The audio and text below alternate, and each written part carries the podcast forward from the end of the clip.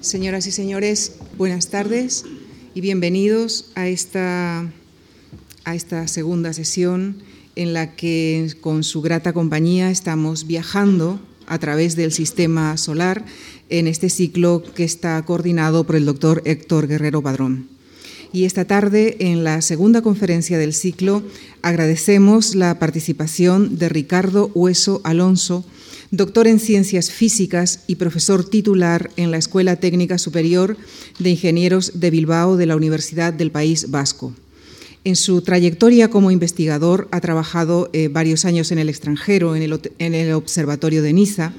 y eh, se ha centrado en diversas áreas del sistema solar, principalmente en el estudio de las atmósferas densas de Júpiter y Saturno, también en las atmósferas de Venus y Titán, la mayor de las lunas de Saturno, y paralelamente ha trabajado en la evolución temprana del sistema solar y en la formación de sistemas planetarios extrasolares. Ricardo Hueso es autor de más de 50 artículos de investigación en revistas especializadas, destacando mm, varias eh, publicaciones en la prestigiosa revista Nature. Queridos amigos, el sistema solar se formó hace unos 4.670 millones de años. Y esta tarde el profesor Ricardo Hueso Alonso, con quien ya les dejo, ha prometido, ha prometido explicarnos cómo se ha llegado hasta la estructura actual de nuestro sistema solar. Muchísimas gracias. Esta imagen que tenemos aquí representa bastante fielmente, eh, de una forma artística, cómo nos imaginamos que fueron esos primeros instantes eh, que acompañaron la formación de los planetas, no solamente en nuestro propio sistema solar, sino también en otros sistemas planetarios que han sido descubiertos desde el año 1995 en otras estrellas. En el centro podemos observar una estrella joven en formación rodeada de un disco de gas y de polvo, y en este disco de material, orbitando esta estrella que todavía no está completamente formada, podemos ver pequeños planetas formándose, cuerpos de mucho menor tamaño, algunos de ellos derivando hacia el interior de, de este sistema protoplanetario, y también planetas gigantes, análogos a los planetas gigantes que tenemos en nuestro propio sistema solar, ya casi completamente formados, rodeados de estructuras muy parecidas a las que podemos observar aquí. Cuando observamos un planeta como este con sus anillos, estos anillos eh, están reproduciendo algunos de los fenómenos físicos que se reproducen, que se generaron en este disco protoplanetario en el cual se forman los planetas, tanto en nuestro sistema solar como en otros, eh, como en otros sistemas planetarios.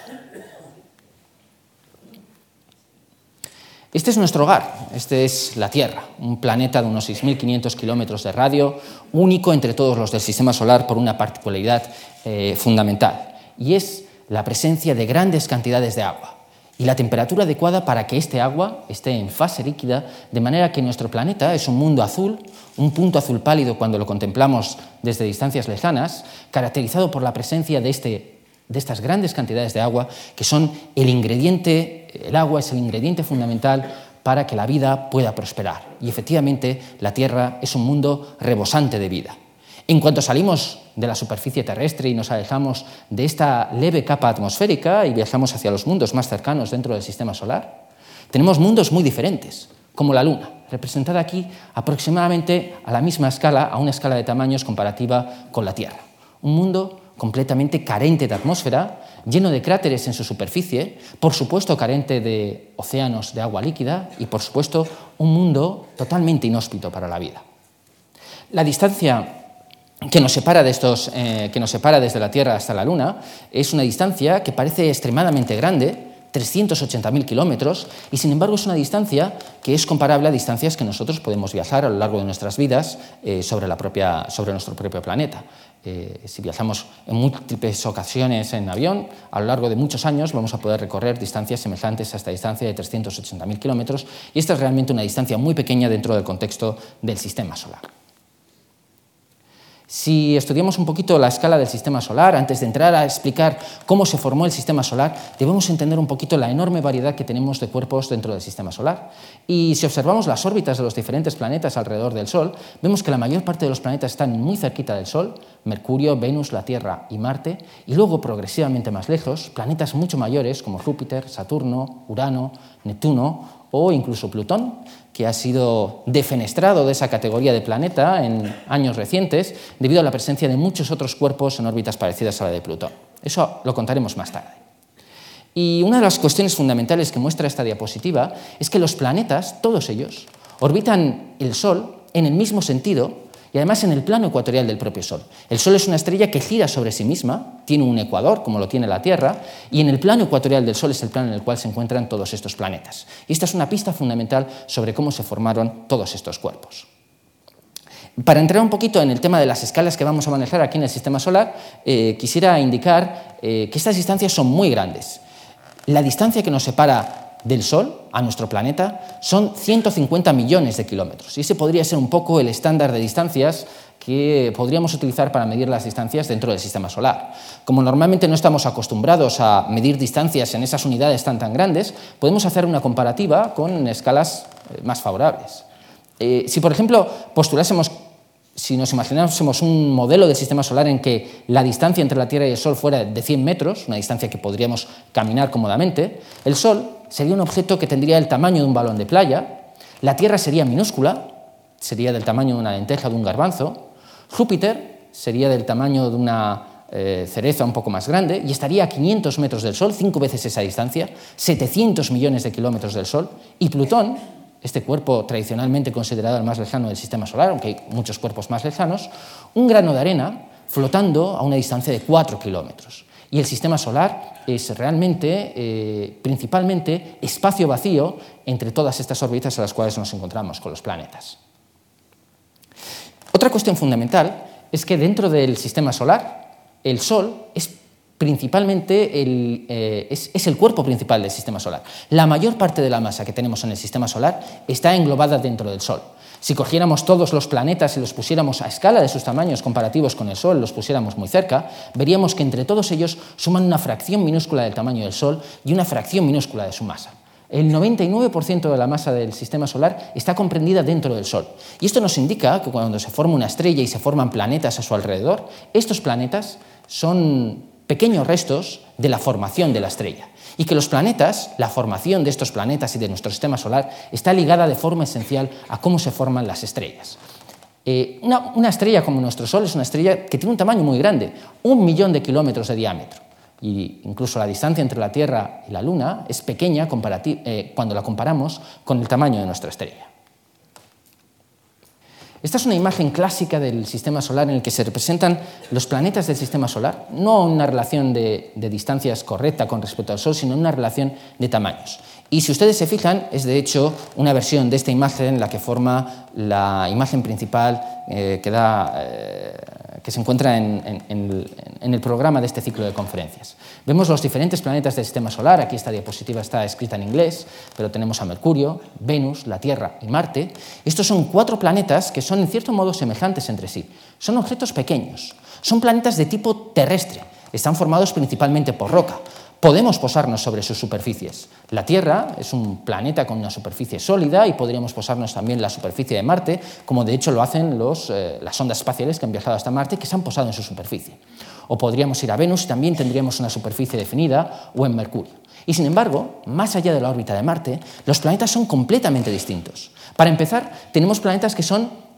gigantescos, muchísimo más grandes. Y además son planetas cuya composición química es muy distinta. Si un planeta como Júpiter estuviese compuesto por el mismo tipo de material que un planeta como la Tierra, su gravedad sería enorme. Y sin embargo no lo es. Júpiter es un planeta que tiene una masa de unas 315 veces la masa de la Tierra. La mayor parte de la masa de los cuerpos del sistema solar, si quitamos el Sol, que tiene 99% de la masa, está realmente comprendida en el planeta Júpiter. Eh, después tendríamos Saturno, que es un planeta muy similar, pero aproximadamente un tercio de la masa de Júpiter. Y después Urano y Neptuno, que son cuerpos más pequeños, intermedios entre estos planetas interiores o planetas terrestres y los planetas gigantes. Y luego tenemos toda una población de objetos mucho más pequeños. De manera que tenemos planetas terrestres en el sistema solar interior, planetas gigantes en el sistema solar exterior, y además tenemos una población de cuerpos pequeños que van a ser fundamentales para entender cómo se formaron estos cuerpos más grandes. Eh, por ejemplo, entre la órbita de Marte y Júpiter tenemos el cinturón de asteroides. eh, centenares y centenares de cuerpos de carácter rocoso eh, que son de tamaño mucho más pequeño que los planetas. Algunos de ellos son de tamaño considerable, el mayor de ellos tiene mil kilómetros de diámetro, es Ceres, en la actualidad se le considera como un planeta enano. Y luego tenemos centenares de miles de asteroides pequeños, muchos de los cuales sus órbitas están definidas, pero los más pequeños de todos ellos, sus órbitas continúan siendo descubiertas en la actualidad.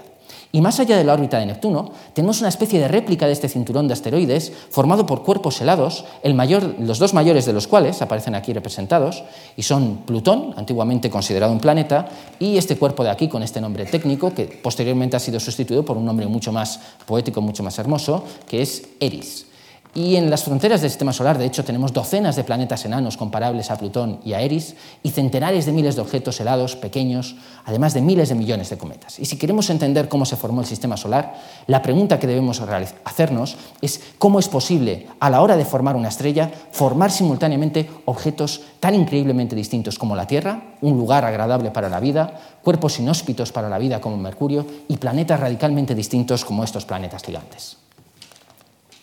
Bueno, pues si nos remontamos en el tiempo al pasado, a esa época en la cual la estrella se estaba formando y observamos eh, esas etapas primigenias, veríamos que una estrella cuando se forma, eh, naturalmente, eh, está irradiando energía al exterior, de manera que cerca de la estrella el material está muy, muy caliente y es muy difícil que el material pueda estar en una fase sólida, a no ser que sean materiales que sean capaces de soportar esas altas temperaturas. Mientras que si estamos muy lejos, los materiales que no son capaces de soportar estas altas temperaturas pueden estar en forma sólida. Por ejemplo, podemos tener hielos en estado sólido, lejos del sistema de, la estrella, en las regiones exteriores del sistema solar, pero estos hielos se evaporan cuando nos encontramos en las regiones interiores del sistema solar. Y una de las características de la materia que forma el universo es que los materiales pesados, como el silicio, como los materiales que forman las rocas, eh, condensan a temperaturas que son eh, altas y podemos condensar ese material sólido en esta región interior del sistema solar, pero el material más abundante, los hielos, por ejemplo el agua o el monóxido de carbono, solamente condensan a temperaturas muy, muy bajas. Y hay mucho más material helado en las regiones exteriores del sistema solar que material sólido formado por silicatos, rocas, metales en la región interior. De manera que en las regiones exteriores del sistema solar había muchísimo más material disponible para formar planetas comparado con el material mucho más exiguo, mucho más eh, mm, difícil de, de condensar en cuerpos sólidos en las regiones interiores del sistema solar. Esto va a explicar la dicotomía que hay entre esos planetas interiores y esos planetas exteriores. Si hiciéramos una perspectiva histórica, la primera persona que se preguntó desde un punto de vista científico cómo se forman los planetas fue el filósofo francés René Descartes, allá en 1644, que se preguntó cómo se forman las mismas estrellas. En aquella época, la ciencia no era la ciencia que tenemos en la actualidad, ni siquiera se conocía la teoría de la, perdón, la teoría de la gravedad de Isaac Newton, y entonces Descartes se imaginó que las estrellas, esos puntos distantes que dejan caer su luz sobre nosotros en las noches de cielos despejados, son semejantes a nuestro Sol y se forman posiblemente a partir de grandes masas de gas que se concentran eh, a partir de alguna fuerza que concentra el material hacia su interior. En aquella época no se conocía la gravedad. Descartes pensaba que podían ser movimientos de fluidos, turbulencia en un fluido que podía hacer que una masa de gas se fuese concentrando hasta formar un objeto mucho más denso hasta la hora de formar una estrella.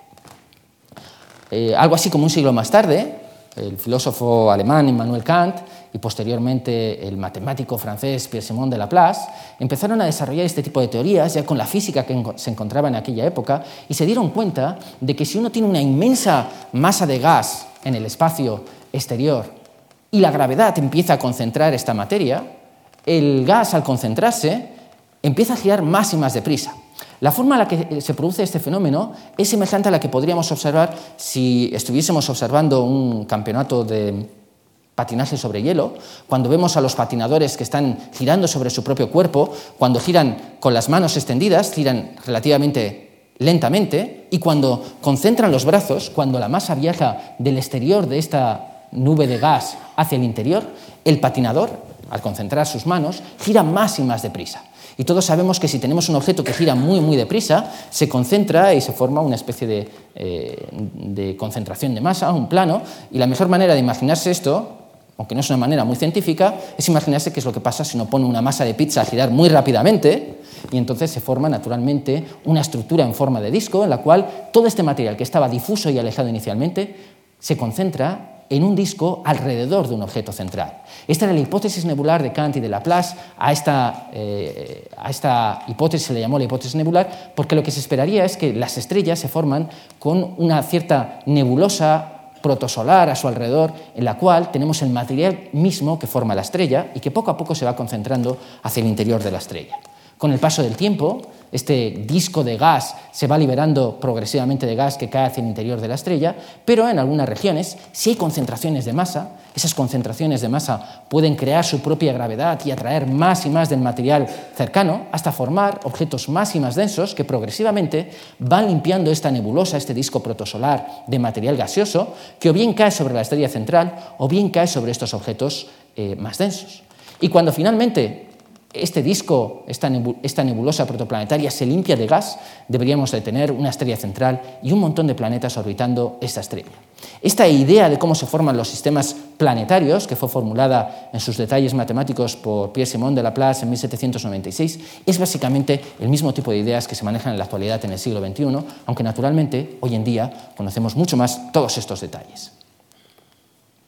Una de las cosas eh, que son interesantes en este tema es que no solamente podemos observar cómo se formó el sistema solar en el cual nosotros vivimos a partir de la estructura que tiene la actualidad, sino que podemos observar estos mismos fenómenos físicos en regiones en las que se están formando estrellas ahora mismo. Esta es la nebulosa de Orión, M42, una de las nebulosas más hermosas del cielo nocturno, visible principalmente eh, en, la estación de invierno, de manera que eh, incluso esta noche se puede observar la nebulosa de Orión. Eh, más adelante partir de diciembre, enero, las condiciones de observación son, mucho mejores. Y si uno observa en el cinturón de la constelación de Orión con unos eh, prismáticos modestos, se puede observar una pequeña nebulosa, una mancha rojiza, que si la observáramos con un telescopio de gran tamaño o con un telescopio en el espacio, podríamos observar que está formada por grandes cantidades de gas, de polvo, en el cual se están formando grandes cantidades de estrellas en estos momentos. En la nebulosa de Orión se están formando estrellas muy, muy jóvenes, que tienen edades de entre 3 a 5 millones de años, eso en el estándar de las estrellas es una edad extremadamente joven y están rodeadas de este gas, de estas nebulosas de polvo que alimentan la formación de estas estrellas. En Orión tenemos más de un millón de soles, la masa equivalente a más de un millón de soles, formando múltiples estrellas simultáneamente. Y si observamos estas estrellas, podemos observar los fenómenos físicos que dan lugar a la formación de los planetas.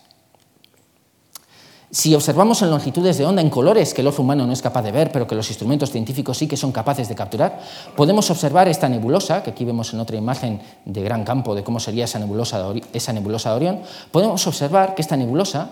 eh, podemos observar no solamente las estrellas, sino el gas que está alimentando a estas estrellas. Y en particular esta es una imagen obtenida por un telescopio espacial en una longitud de onda en la que vemos principalmente el gas y vemos cómo el gas está alimentando regiones más y más densas que están absorbiendo el gas de su entorno, dando lugar a la formación de estrellas. En Orión se están formando unas 2.000 estrellas y los fenómenos que están ocurriendo aquí en la actualidad se pueden simular con grandes ordenadores. Si uno simula, pone en un ordenador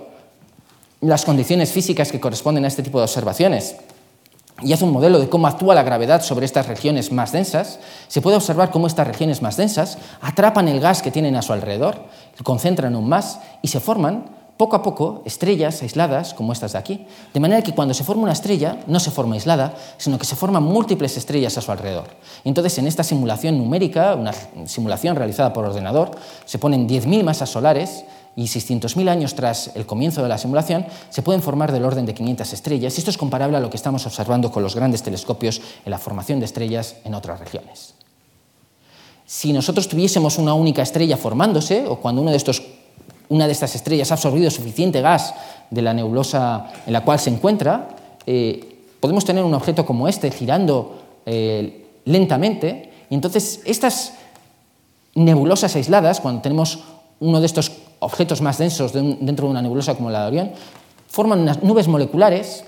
que podemos observar en la actualidad, que tienen una masa comparable a la masa solar, que tienen una región central muy pequeña, eh, y, sin embargo, la región exterior es muy, muy grande y gira muy lentamente. Por ejemplo, este tipo de nubes moleculares pueden tardar en dar una vuelta sobre sí mismas 20 millones de años. Y están a temperaturas extremadamente frías. Pero a medida que aquí en el interior se empieza a concentrar la masa, crece la gravedad al crecer la gravedad del material exterior, cae hacia el interior de la estrella y al caer sobre el interior de la estrella se acelera, empieza a girar más y más deprisa. Y las fuerzas centrífugas actuando sobre estos objetos que giran más y más deprisa aplanan el material de manera que el material no cae sobre la estrella central, sino que cae en un disco protoplanetario alrededor de esta estrella.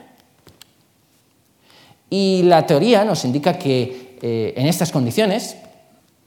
en estas condiciones, una nube molecular como esta tardaría en colapsarse aproximadamente unos 50.000 años, dando lugar a la formación de una estrella central y de un disco de material, del mismo material que forma la estrella, en una escala de tiempo de unos 50.000 años, formando un disco de aproximadamente el tamaño del sistema solar o algo mayor.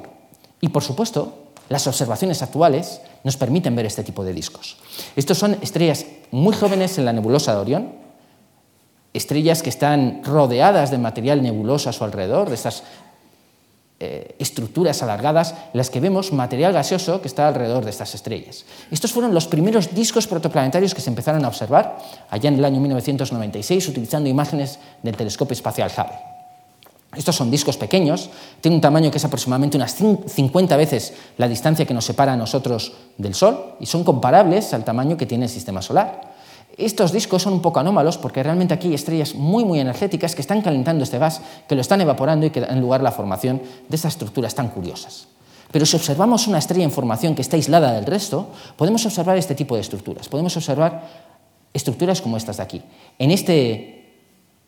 en esta estructura, que tiene prácticamente la forma de una hamburguesa, de hecho esta estructura se conoce como la nebulosa de Gómez o la nebulosa de la hamburguesa, tendríamos una estrella en el centro que no podemos ver porque está rodeada por completo por material que está en un disco orbitando en el plano perpendicular a esta imagen, en esta región, y por eso esta región de aquí es negra, y este material blanquecino que vemos aquí es la parte exterior de este disco en el cual se difunde la luz producida por la estrella central, como la luz que se difunde en la atmósfera terrestre cuando el Sol se ha puesto y todavía eh, después de que el Sol se haya puesto, podemos observar algo de la luz del Sol. Esto es luz difusa en las fronteras exteriores de este disco protoplanetario, en el cual, en la actualidad, se están formando planetas.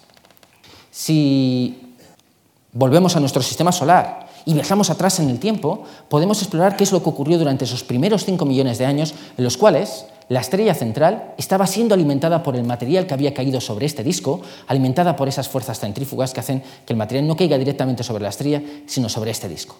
Entonces, si nos centramos en una de estas regiones, naturalmente cae material gaseoso y material en forma de polvo, si nos centramos en una de estas regiones y ampliamos la imagen, podemos observar los siguientes fenómenos. El material que se puede solidificar, el material que, eh, por ejemplo, los granos de, de polvo que pueden estar sólidos y el material helado, principalmente hielo de agua que se puede solidificar, empieza a precipitar sobre el centro del disco, al igual que copos de nieve cayendo en una tormenta de invierno en la atmósfera terrestre. Este material sólido, principalmente formado por hielos, empieza a caer sobre la zona central del disco y al caer empieza a concentrarse en esta región central. Al concentrarse, empiezan a colisionar estas partículas, empiezan a agregarse y dan lugar a la formación de cuerpos progresivamente mayores, formados principalmente por hielos. A medida que estos cuerpos empiezan a crecer en tamaño, empiezan a absorber todo el material sólido que tienen a su alrededor.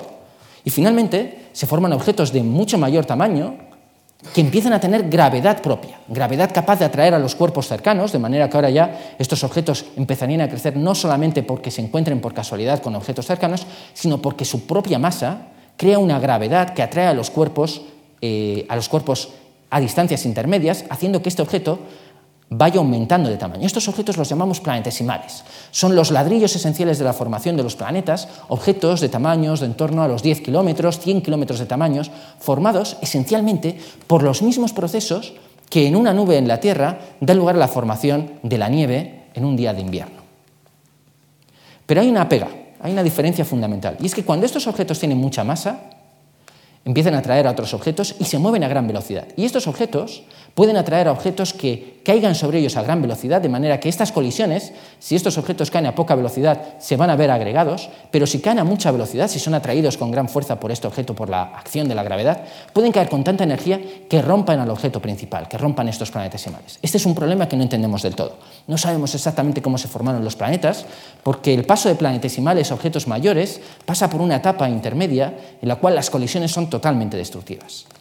Bueno, y tenemos pruebas de todo esto. Si viajamos al espacio exterior con una sonda espacial y atrapamos material en forma de polvo que está orbitando el sistema solar desde la época en la que se formó, podemos encontrar partículas microscópicas como estas, partículas de tamaños de en torno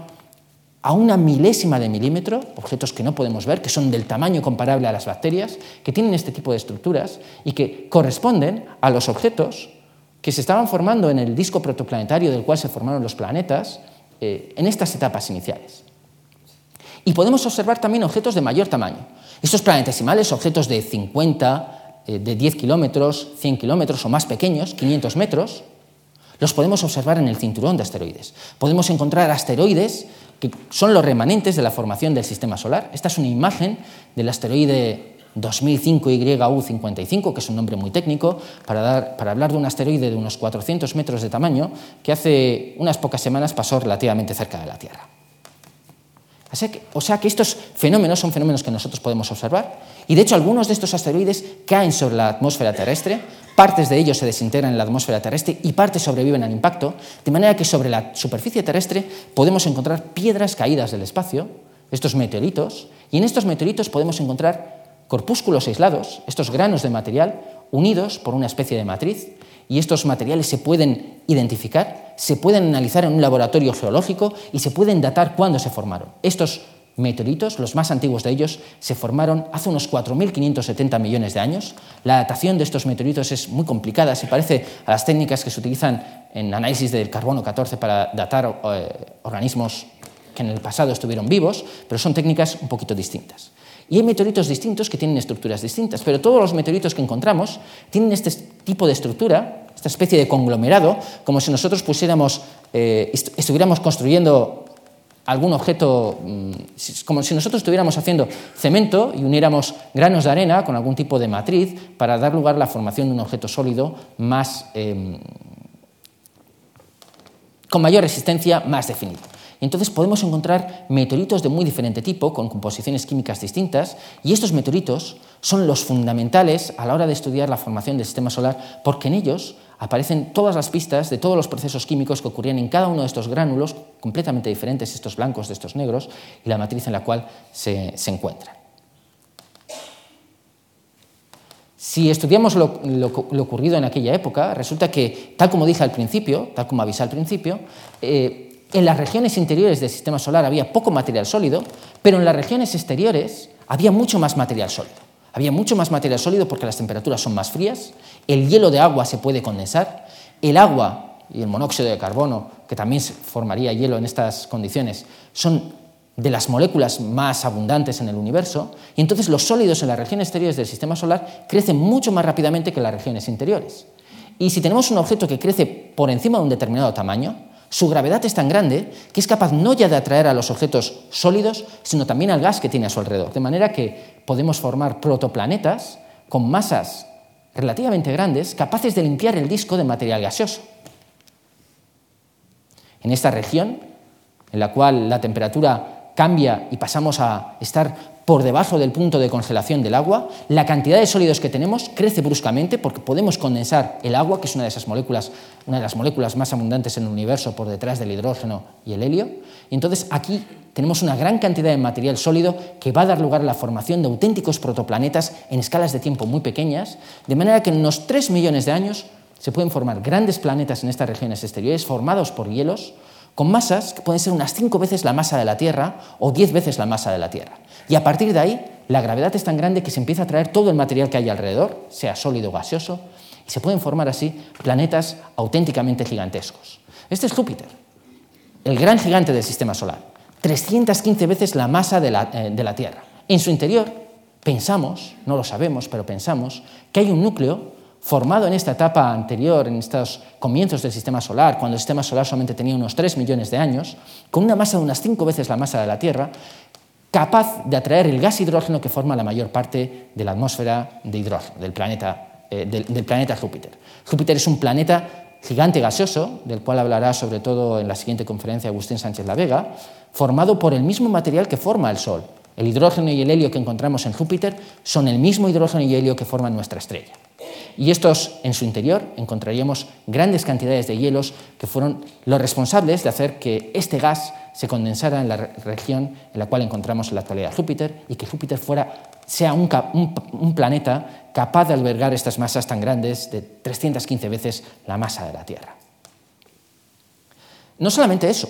en estos planetas exteriores, si los observamos con detalle, estos grandes gigantes del sistema solar, podemos observar que el material al caer sobre este protoplaneta, este núcleo inicial a partir del cual se empieza a condensar el hidrógeno y el helio atrayéndose sobre este, sobre este cuerpo, lo que podemos observar es que este hidrógeno y helio atrae también materiales sólidos y alrededor de este planeta gigante que se está formando alrededor de una estrella, se repiten los mismos procesos físicos, de manera que alrededor de un planeta gigante encontramos también una serie de objetos que se forman como los planetas del sistema solar.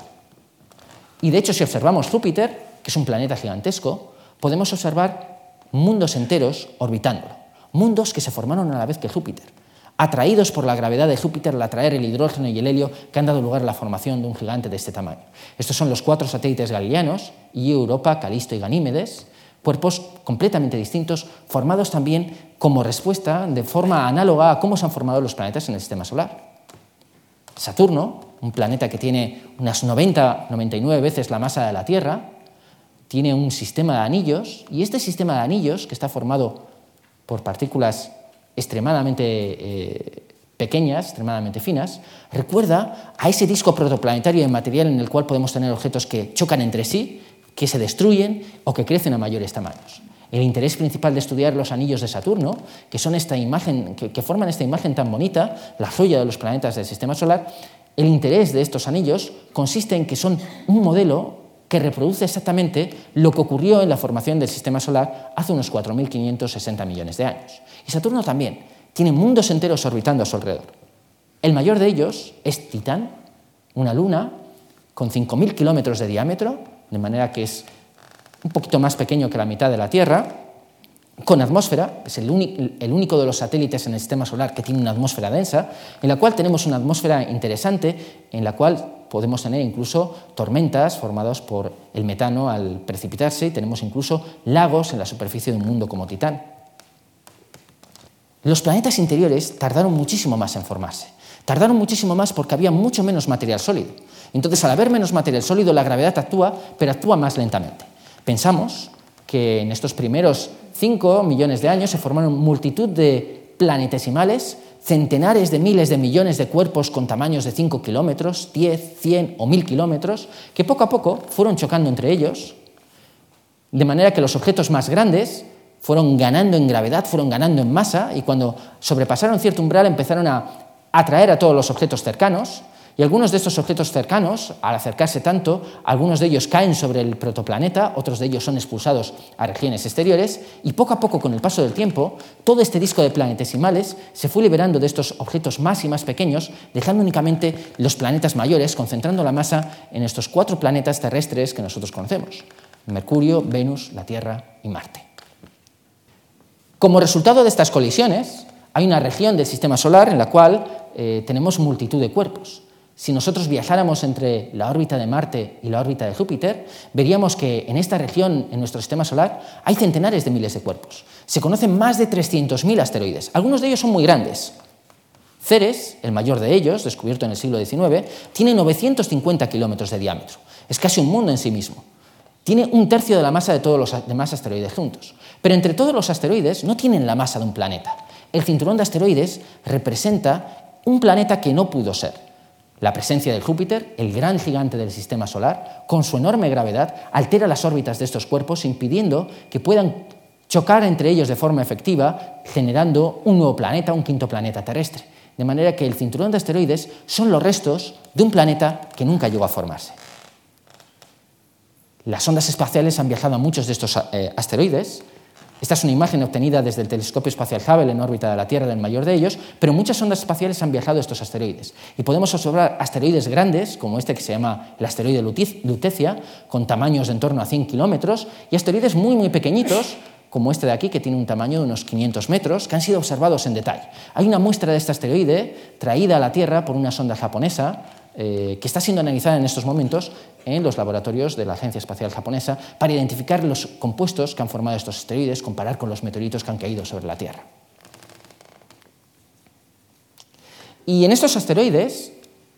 una de las cuestiones que podemos observar es que independientemente de su tamaño, todos ellos tienen un montón de cráteres. Cada uno de estos cráteres corresponde a un objeto que ha chocado con este asteroide, desgasando la superficie de este asteroide y creando un cráter de impacto. Algunos son grandes, corresponden a objetos que cayeron con gran velocidad y con gran masa, y otros son más pequeños. Y de hecho, cualquier objeto del sistema solar que nosotros observemos en detalle que tenga una superficie sólida, tiene cráteres. Esta es la superficie de Mercurio. En esta superficie los cráteres de impacto están muy bien conservados porque Mercurio no tiene atmósfera, no tiene ningún eh, mecanismo que altere la superficie, de manera que los cráteres se van acumulando y vemos que en todo el sistema solar estas colisiones han sido fundamentales.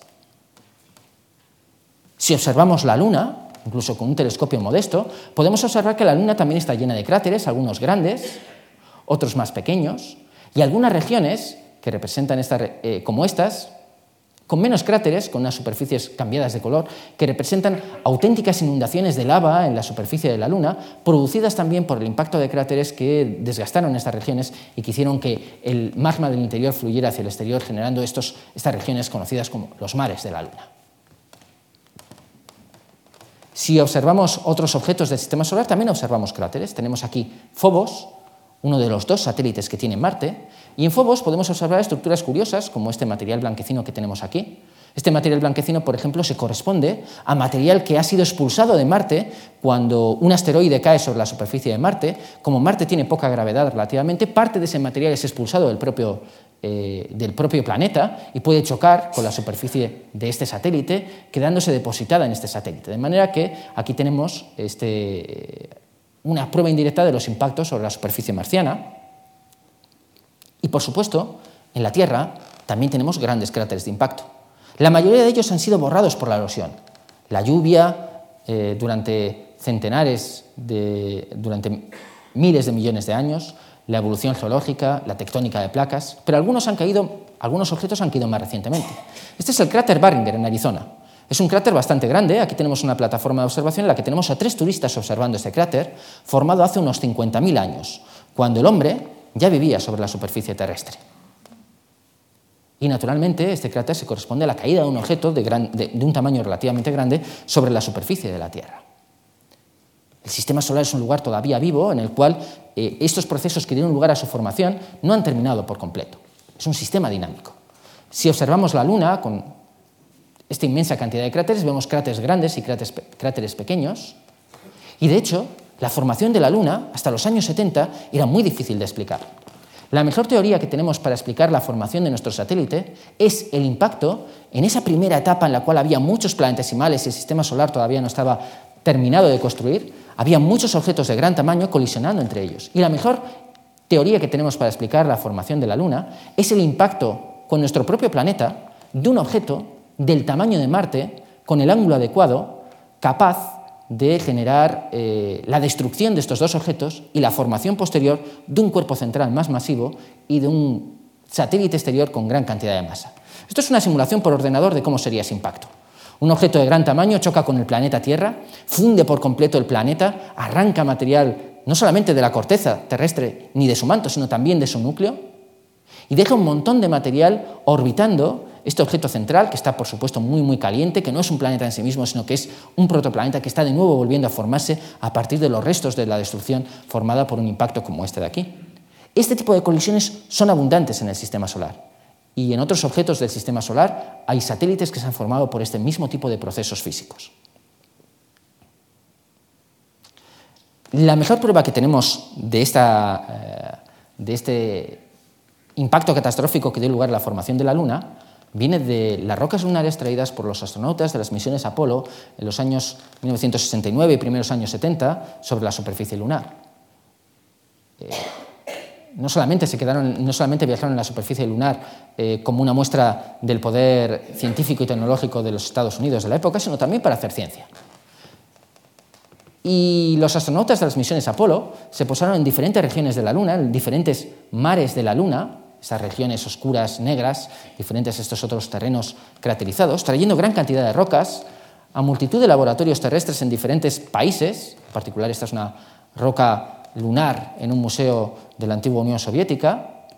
y estas rocas lunares se pueden datar, se pueden datar con precisión, igual que los meteoritos que han caído sobre la Tierra. Estas rocas lunares, traídas por los astronautas de las misiones Apolo tienen una edad de en torno a unos 3.700 millones de años. Si uno examina esta superficie llena de cráteres, los cráteres no están uniformemente distribuidos. Se piensa que hace unos 3.700 millones de años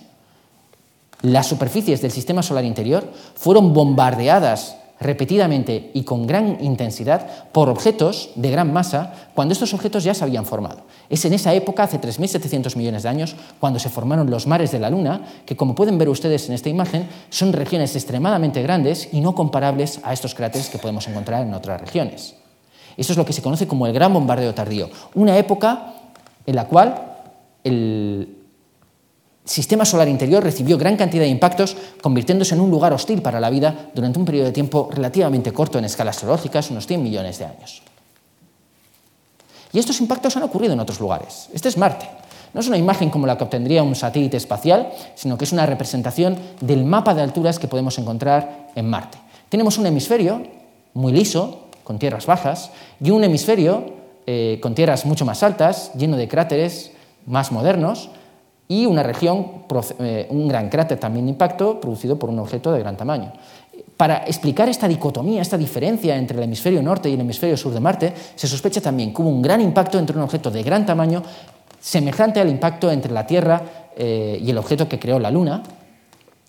y que en el caso de,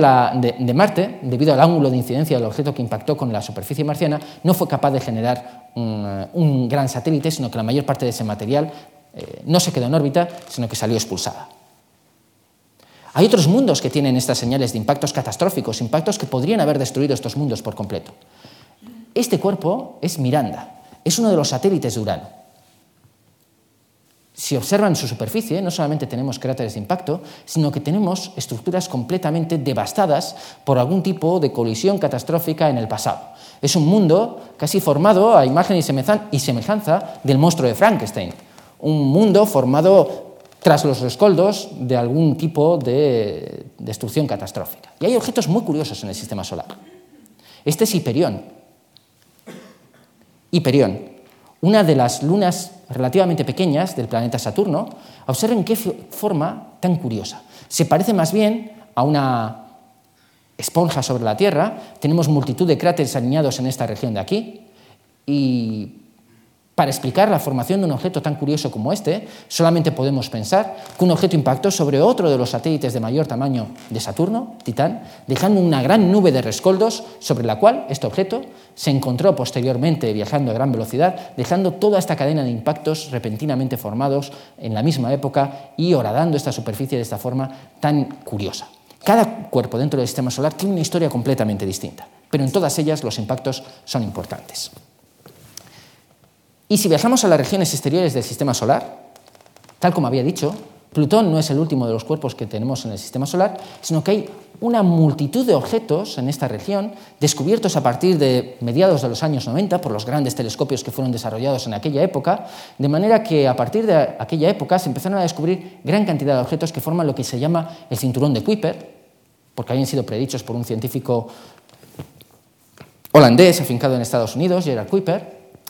y Plutón es solamente uno de los representantes de esta región de aquí. Y el problema es que esta región está tan alejada del Sol que realmente estos objetos no se pudieron formar aquí. Objetos como Plutón es imposible que se pudieran formar en estas regiones tan distantes del Sol, donde la cantidad de masa que había disponible para formar objetos sólidos era extremadamente pequeña. Así que, ¿cómo se formaron estos objetos? La historia del sistema solar es extremadamente compleja en algunos de esos detalles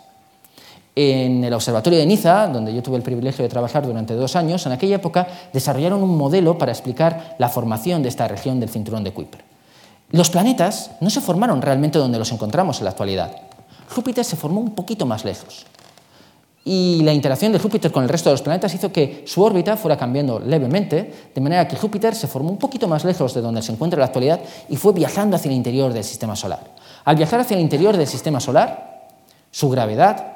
modificó también las órbitas de Saturno, Urano y Neptuno, y estos tres planetas, para compensar el movimiento hacia el interior de Júpiter, se fueron alejando progresivamente con una determinada velocidad, a unas determinadas distancias, no demasiado lejos de donde realmente se habían formado. Pero el problema es que estas regiones, entre estos planetas, estaban llenas de estos planetesimales, estos cuerpos helados que no fueron capaces de dar lugar a la formación de planetas. Y cuando estos cuerpos helados de, de tamaño pequeño o intermedio se encontraron con estos planetas que viajaban hacia el exterior, la interacción gravitatoria entre Neptuno y estos cuerpos empujó a algunos de ellos hasta regiones exteriores, regiones como la que podemos observar aquí. Algunos de estos objetos, dependiendo de su órbita, fueron empujados hacia el interior del sistema solar. Y esos son los objetos que chocaron con la Luna, también con la Tierra, con Mercurio, dando lugar a toda esa cadena de impactos hará unos 3.700, 4.000 millones de años. Poco tiempo después de aquella época, cuando terminó este gran bombardeo tardío producido por el movimiento de estos planetas en el exterior del sistema solar, poco después de esa época, cuando la corteza de la Tierra pudo solidificarse, cuando ya no había estos impactos tan extremos, es cuando surge la vida en la Tierra. Y algunos de estos objetos helados pasaron muy cerca, no ya de Urano o de Neptuno, que son planetas de tamaño intermedio, con una masa que es unas 15 veces la masa terrestre, pero mucho más pequeño que la de Júpiter, algunos de estos objetos pasaron cerca de Júpiter. Y Júpiter, con su enorme masa y su enorme campo de gravedad, es capaz de alterar las órbitas de esos objetos enviándolos hasta regiones muy, muy lejanas del sistema solar. Regiones alejadas centenares de veces a distancias centenares de veces mayores que estos objetos que forman el cinturón de Kuiper y que den lugar a la formación de objetos como Plutón. Estos objetos expulsados por Júpiter a las fronteras auténticamente lejanas del sistema solar se encuentran en una nube de eh, material muy lejos del Sol, unas mil veces la distancia que nos separa a nosotros del Sol, que forman lo que se conoce como la nube de Oort, y en la cual estos auténticos planetesimales, estos cuerpos helados, han dado lugar a la formación de los cometas. En el cinturón de Kuiper, no solamente encontramos a Plutón, con un satélite de gran tamaño, Caronte, formado al igual que el satélite de la Tierra la Luna, por un impacto planetario importante. También encontramos a Eris, un cuerpo descubierto en el año 2003, de tamaño equivalente al de Plutón. Más o menos, los, aunque aquí aparece representado en mayor tamaño, los dos objetos tienen prácticamente el mismo tamaño. Y otra serie de objetos semejantes en tamaño, eh, que naturalmente podríamos considerar planetas, pero si lo hiciéramos, deberíamos extender la lista de planetas hasta un número demasiado grande, porque en los próximos años y las próximas décadas esta lista comenzará a crecer y a crecer de forma exponencial y deberemos de tener centenares de cuerpos de tamaños un poquito inferiores a este objeto conocido como Varuna. Por eso, en el año 2006, se cambió el paradigma y se decidió que Plutón no podía ser considerado un planeta, porque entonces deberíamos de considerar a todos estos objetos también como planetas, y la lista sería demasiado larga para que nosotros la aprendiéramos. Más lejos están los cometas. Los cometas no los podemos observar cuando se encuentran a estas distancias tan lejanas del sistema solar interior, pero cuando uno de estos objetos cambia su órbita porque pasa cerca de otro, de otro cometa o porque hay una interacción con una estrella lejana, estos cometas que caen sobre el interior del sistema solar empiezan a evaporar sus hielos. Son objetos que se formaron a temperaturas extremadamente frías, con hielos que son extremadamente volátiles, y cuando se acercan al Sol empiezan a evaporarse. El material evaporándose del cometa da lugar a la formación de una cola, de una región también más densa en cuanto a material gaseoso y a la formación de esta cola, que es muy muy extensa y que es lo que nosotros podemos observar como la cola del cometa. Y estos cometas son muy importantes, porque estos cometas son los objetos del sistema solar exterior en los cuales se acumuló el hielo. En el sistema solar interior, donde se formó la Tierra, se acumularon las rocas, los metales. No había hielo. Y nosotros, los seres humanos, estamos formados de carbono, oxígeno, nitrógeno e hidrógeno. De alguna forma esos elementos químicos tuvieron que llegar a la Tierra y lo hicieron a través de la caída de cometas como este. Hace unos, eh, un par de meses eh, se publicó un artículo en la revista Nature en la cual el análisis del material que se evapora de un cometa, este cometa, el cometa Harley 2, que ha sido visitado de cerca por una misión eh, espacial americana, este es un cometa, es uno de esos planetesimales, esos objetos formados hace 4.560 eh, millones de años, completamente helados, que se evapora al llegar a las regiones centrales del sistema solar. Y este material evaporándose se puede analizar desde la Tierra con los grandes telescopios y en particular se puede analizar el tipo de agua que se está evaporando de este, de este cometa. El agua es una molécula que todos conocemos, está formada por un átomo de oxígeno y dos átomos de hidrógeno, pero a veces uno de estos átomos de hidrógeno es un poquito peculiar. En vez de ser hidrógeno normal, es un átomo de deuterio, que es un, es un átomo de hidrógeno, pero un poco, eh, un poco distinto. No voy a entrar en los detalles, pero este agua parcialmente modificada por estos átomos de deuterio es la misma que podemos encontrar en los océanos de la Tierra. Y entonces sabemos que los cometas cayeron sobre la Tierra y que fueron los principales donantes de esos elementos químicos fundamentales para el desarrollo de la vida en la Tierra. De no ser por estas colisiones en el sistema solar, nunca hubieran caído estos objetos ligeros sobre nuestro propio planeta y nunca habríamos tenido océanos ni carbono necesario para que la vida pudiera surgir sobre nuestro planeta. Y los impactos de estos cometas siguen ocurriendo en la actualidad. En el año 1994, un cometa de una familia especial de cometas pasó muy cerca de Júpiter, se había fragmentado anteriormente en 19 pedazos y como Júpiter es un planeta que tiene tanta masa, sigue atrayendo los cuerpos del sistema solar. Y algunos de estos cuerpos impactan con la atmósfera de Júpiter.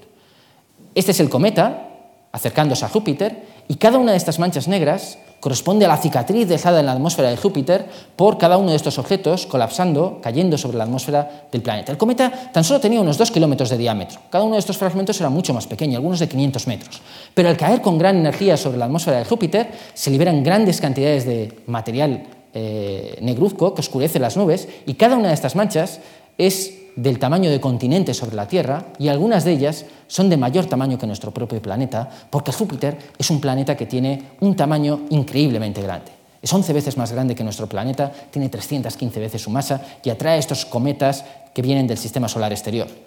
En cierta forma, Júpiter nos protege de estos objetos. Si no fuera por Júpiter, quedarían muchos más de estos cometas que podrían chocar con la Tierra, no en el pasado, cuando eran necesarios para atraer el agua, sino en la actualidad. Cuando ocurrió esta colisión se pensaba que era un acontecimiento único en la vida y que los astrónomos nunca más podríamos observar durante nuestras propias vidas el impacto de un cometa con un planeta como Júpiter. Y resulta que el 19 de julio del año 2009, un astrónomo aficionado australiano, observando con un telescopio construido por él mismo, con sus propias manos, observó una mancha negra en las nubes de Júpiter, rotando con el planeta,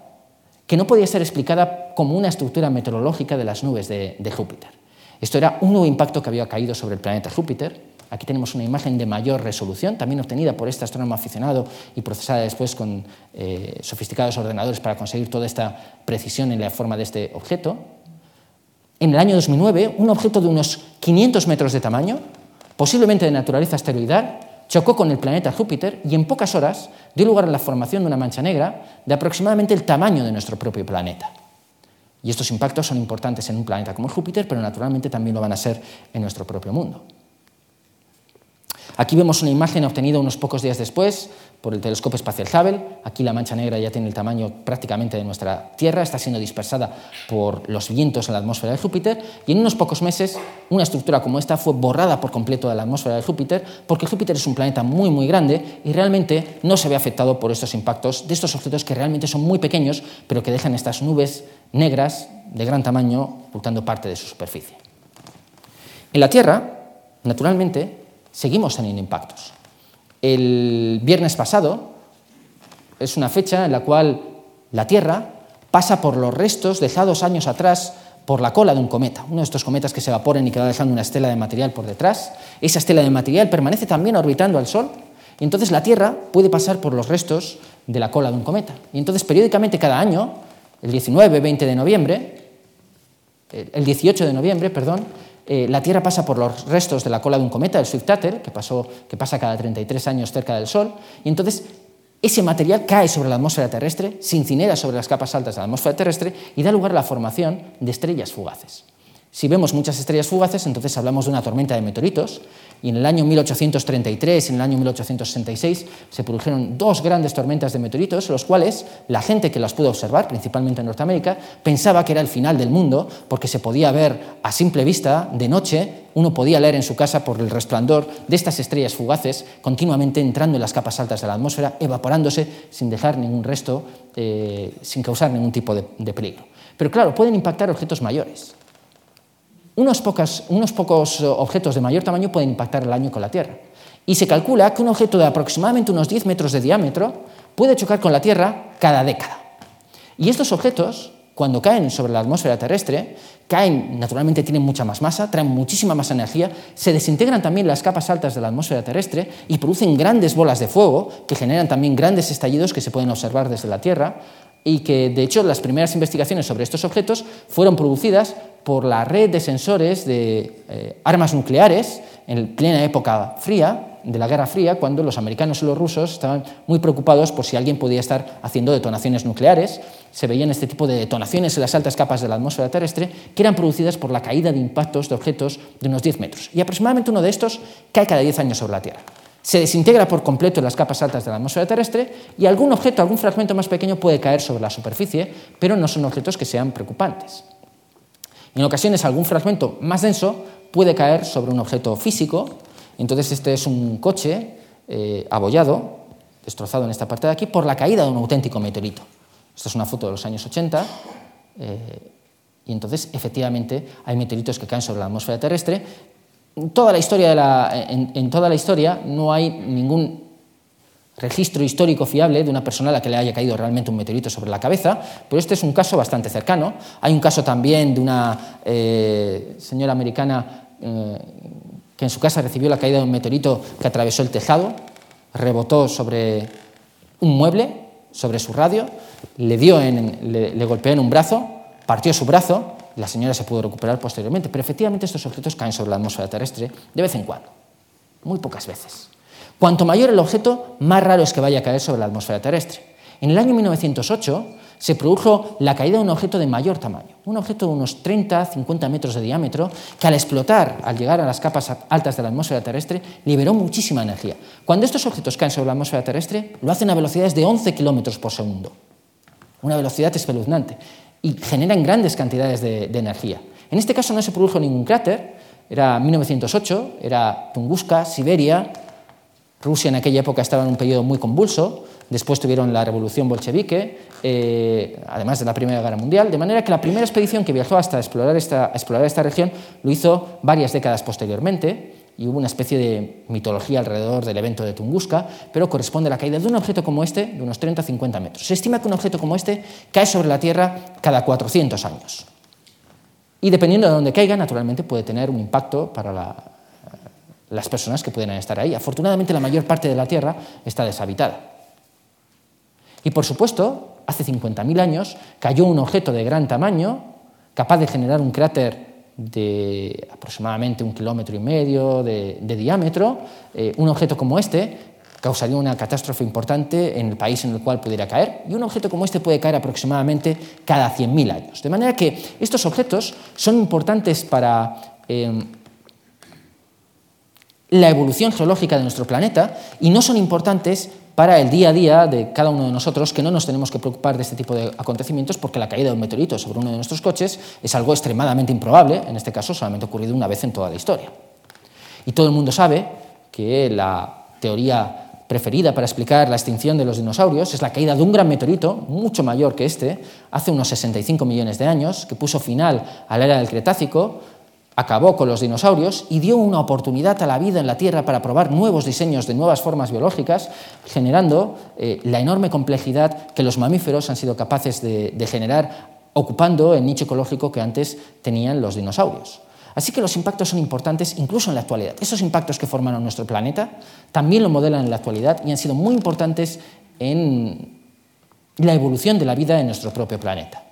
Sin embargo, estos objetos de gran tamaño son monitorizados desde la Tierra. Conocemos más de 300.000 asteroides porque es importante caracterizar estos asteroides para ser capaces de saber si alguno de estos objetos pudiera caer sobre la Tierra y de todos estos no hay ninguno cuya órbita, de forma conocida, vaya a impactar con nuestro planeta. Lo más probable es que si tenemos suerte, en una noche despejada, podamos observar quizás una estrella fugaz extremadamente brillante que pudiéramos observar y eh, a la cual podríamos pedir quizás algún deseo especialmente importante. Estrellas fugaces como esta se pueden observar y la mayor parte de las personas no son capaces de, no tienen la suerte de poder observar un objeto como este, pero muchas de estas ocurren cada año y en épocas especiales, las lluvias de meteoritos, es fácil observar algunas de estas. Yo me acuerdo de una en la lluvia de las Leónidas del año 2001 ocurrida con tal intensidad de luz que yo no la llegué a ver inicialmente, pero la luz que generó era tan intensa que el resplandor hizo, que todos los que estábamos ahí nos diésemos la vuelta y pudiésemos observar la estela en el cielo de un objeto, uno de esos restos de la formación del sistema solar, formado hace 4.560 millones de años, incinerándose en las capas altas de la atmósfera terrestre y trayéndonos algo de esa información de cómo se formó nuestro planeta y nuestro entorno planetario. Gracias.